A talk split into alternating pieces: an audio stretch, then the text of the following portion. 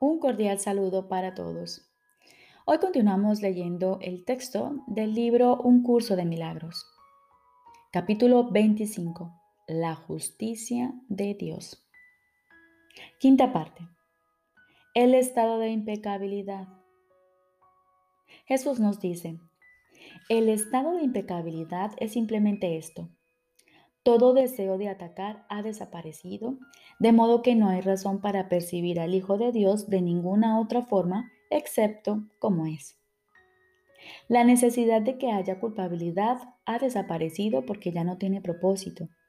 Y sin el objetivo de pecado, no tiene sentido. El ataque y el pecado son una misma ilusión, pues cada uno es la causa, el objetivo y la justificación del otro. Por su cuenta, ninguno de los dos tiene sentido, si bien parece derivar sentido del otro. Cada uno depende del otro para conferirle el significado que parece tener. Y nadie podría creer en uno de ellos a menos que el otro fuese verdad, pues cada uno de ellos da fe de que el otro tiene que ser cierto. El ataque convierte a Cristo en tu enemigo y a Dios junto con él. ¿Cómo no ibas a estar atemorizado con semejantes enemigos? ¿Y cómo no ibas a tener miedo de ti mismo? Pues te has hecho daño y has hecho de tu ser tú, entre comillas, enemigo. Y ahora no puedes sino creer que tú no eres tú, sino algo ajeno a ti mismo. Entre comillas, algo distinto. Algo que hay que temer en vez de amar. ¿Quién atacaría lo que percibe como completamente inocente? ¿Y quién que desease atacar podría dejar de sentirse culpable por abrigar ese deseo, aunque anhelase la inocencia? Pues, ¿quién podría considerar al Hijo de Dios inocente y al mismo tiempo desear su muerte? Cada vez que contemplas a tu hermano, Cristo se halla ante ti. Él no se ha marchado porque tus ojos estén cerrados. Mas, ¿Qué podría ver si buscas a tu Salvador y lo contemplas con ojos que no ven? No es a Cristo a quien contemplas cuando miras de esa manera. A quien ves es al enemigo, entre comillas, a quien confundes con Cristo. Y lo odias porque no puedes ver en él pecado alguno. Tampoco oyes su llamada suplicante cuyo contenido no cambia sea cual sea la forma en que la llamada se haga, rogándote que te unas a Él en inocencia y en paz.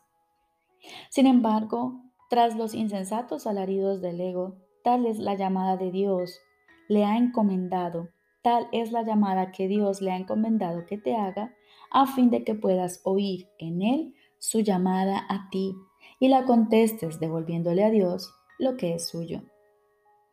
El Hijo de Dios solo te pide esto, que le devuelvas lo que es suyo, para que así puedas participar con él, de ello con Él.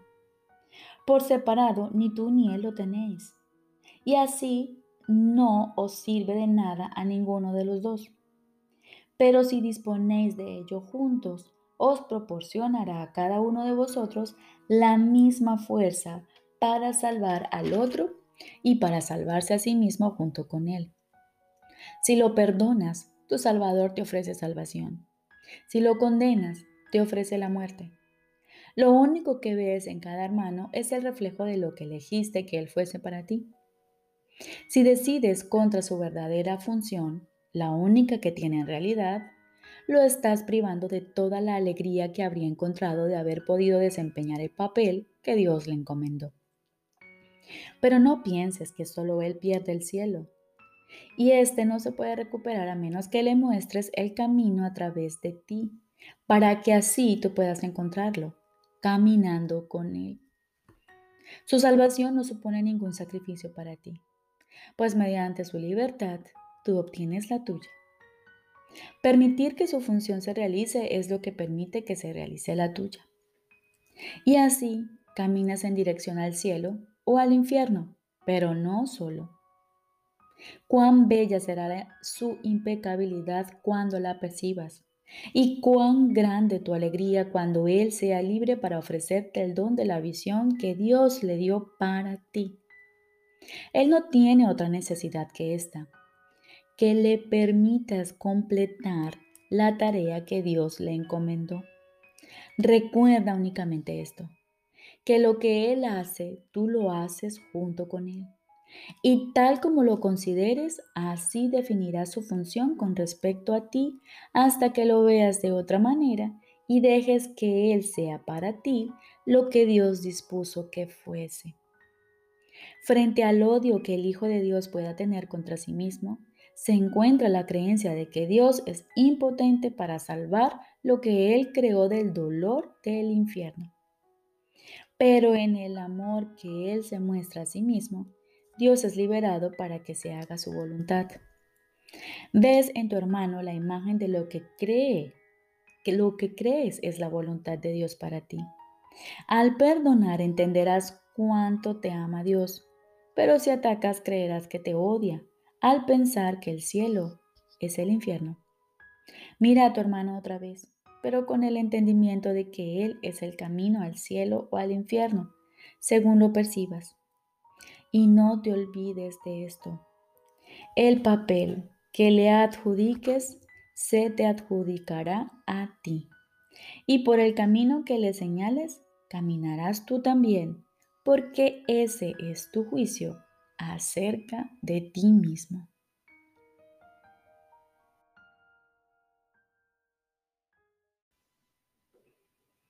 Ahora continuamos con el libro de ejercicios. Lección número 196. Es únicamente a mí mismo a quien crucifico. Cuando realmente hayas entendido esto y lo mantengas firmemente en tu conciencia, ya no intentarás hacerte daño ni hacer de tu cuerpo un esclavo de la venganza. No te atacarás a ti mismo y te darás cuenta de que atacar a otro es atacarte a ti mismo. Te liberarás de la demente creencia de que atacando a tu hermano te salvas tú. Y comprenderás que su seguridad es la tuya y que al sanar él, tú quedas sanado.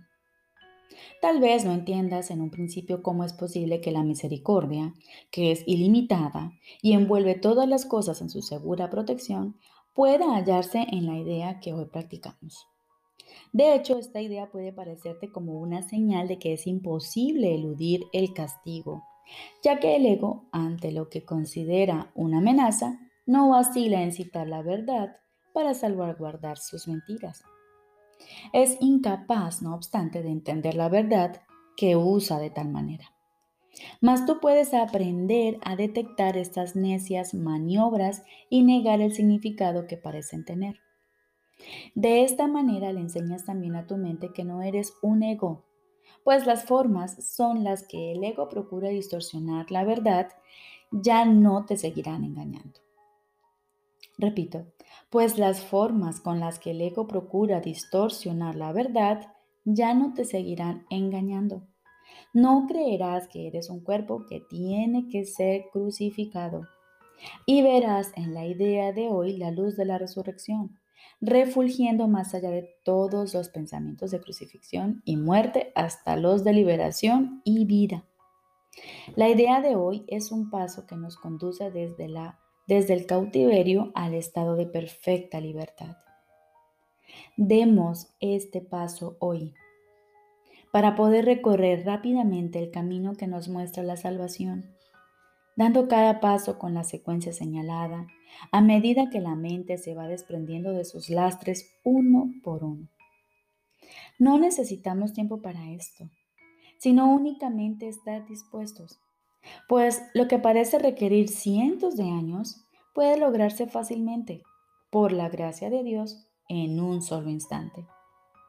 El pensamiento desesperante y deprimente de que puedes atacar a otros sin que ello te afecte te ha clavado en la cruz. Tal vez pensaste que era tu salvación, mas solo representaba la creencia de que el temor a Dios era real.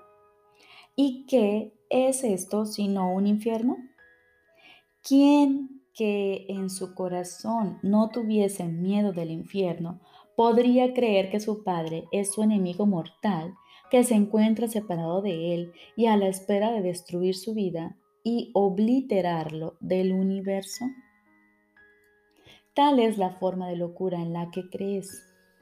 Si aceptas el temible pensamiento de que puedes atacar a otro y quedar tú libre, hasta que esta forma de locura no cambie, no habrá esperanzas. Hasta que no te des cuenta de que al menos esto tiene que ser completamente imposible. ¿Cómo podría haber escapatoria? El temor a Dios es real para todo aquel que piensa que ese pensamiento es verdad y no percibirá su insensatez y ni siquiera se dará cuenta de que lo abriga, lo cual le permitiría cuestionarlo. Pero incluso para cuestionarlo, su forma tiene primero que cambiar lo suficiente como para que el miedo a las represalias disminuya y la responsabilidad vuelva en cierta medida a recaer sobre ti. Desde ahí podrás cuando menos considerar si quieres o no seguir adelante por ese doloroso sendero. Mientras este cambio no tenga lugar, no podrás percibir que son únicamente tus pensamientos los que te hacen caer, presa del miedo y que tu liberación depende de ti. Si das este paso hoy, los que siguen te resultarán más fáciles. A partir de aquí avanzaremos rápidamente, pues una vez que entiendas que nada, salvo tus propios pensamientos, te puede hacer daño, el temor a Dios no podrá sino desaparecer. No podrás seguir creyendo entonces que la causa del miedo se encuentra fuera de ti. Y a Dios, a quien habías pensado desterrar, se le podía acoger de nuevo en la santa mente que Él nunca abandonó. El himno de la salvación puede ciertamente oírse en la idea que hoy practicamos. Es únicamente a mí mismo a quien crucifico. Si es únicamente a ti mismo a quien crucificas, no le has hecho nada al mundo y no tienes que temer su venganza ni su persecución. Tampoco es necesario que te escondas lleno de terror del miedo mortal a Dios que la proyección oculta tras de sí. Lo que más favor te da es la salvación. Eres fuerte y es fortaleza lo que deseas. Eres libre y te regocijas de ello. Has procurado ser débil y estar cautivo porque tenías miedo de su fortaleza y de tu libertad. Sin embargo, tu salvación radica en ellas. Hay un instante en que el terror parece apoderarse de tu mente de tal manera que no parece haber la más mínima esperanza de escape. Cuando te das cuenta de una vez por todas de que es a ti mismo a quien temes, la mente se percibe a sí misma dividida. Esto se había mantenido oculto mientras creías que el ataque podía lanzarse fuera de ti y que éste podría devolvérsete desde afuera. Parecía ser un enemigo externo al que tenías que temer. Y de esta manera un Dios externo a ti se convirtió en tu enemigo mortal y en la fuente del miedo. Y ahora, por un instante, percibes dentro de ti a un asesino que ansía tu muerte y que está comprometido a maquinar castigos contra ti hasta el momento en que por fin pueda acabar contigo.